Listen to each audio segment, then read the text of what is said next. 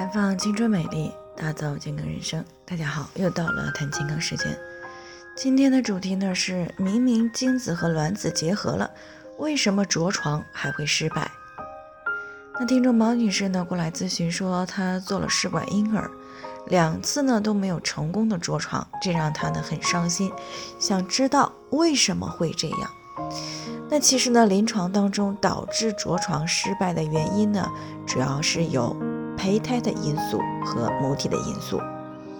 那母体因素方面呢，影响的因素之一呢，就是宫腔内存在着占位性的病变。那目前呢，有许多研究就显示了，如果子宫内存在有子宫内膜过度增生、子宫内膜息肉。子宫黏膜下的肌瘤以及宫腔粘连等因素呢，都会影响到胚胎的着床。那母体影响因素的第二个原因呢，就是体内存在输卵管积水。那有研究发现呢，存在有输卵管积水的女性，胚胎移植的成功率呢是没有输卵管积水的二分之一。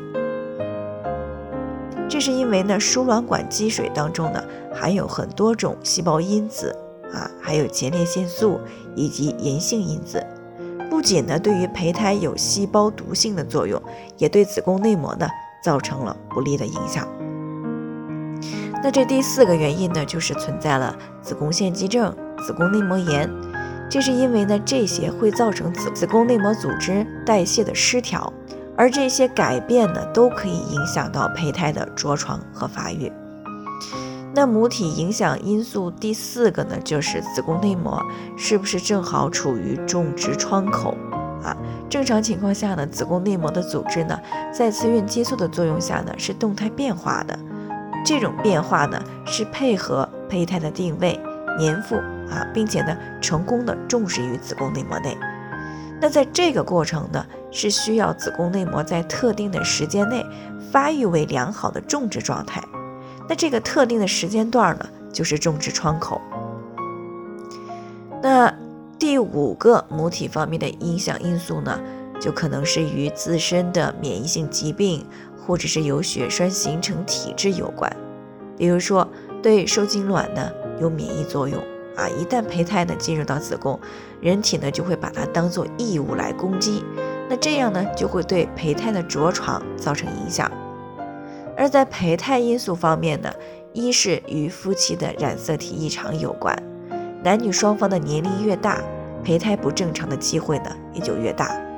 第二呢是与透明带相关啊，包围卵子的透明带，在卵子受精前和胚胎孵化着装前呢，是用来保护卵子和胚胎的。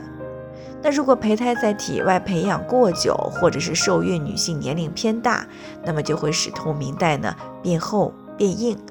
而透明带呢太厚太硬呢，是有很大的可能呢会引起胚胎着床失败的。那第三呢，就是与体外培养的环境不好有关。体外的培养环境不好呢，就包括了培养液不良、温度不当。或者是操作技术的欠佳，那么这些呢都有可能会损害到胚胎，引起胚胎的着床失败。所以呢，我们在做试管婴儿的时候呢，一定要选择专业的医院来进行操作。而且呢，在做试管之前呢，一定要做好全面的检查，最好呢在做试管之前呢，把身体呢调整到最佳的受孕状态，尤其是卵巢、子宫还有气血、内分泌等方面。如果存在了异常，那么最好是在调理以后再进行取卵和植入啊，这样呢就可以增加试管婴儿的成功率。最后呢，还是要提醒大家，每个人的健康情况呢都不同，具体的问题呢要具体分析。如果你也有健康方面的问题想要咨询的，可以关注微信公众号“普康好女人”，添加关注以后呢，回复“健康自测”。健康老师呢会针对个人的情况呢做一个系统的分析，然后呢再给出个性化的指导意见。这个机会呢还是蛮好的，希望大家能够珍惜。今天的分享呢就先到这里，我们明天再见。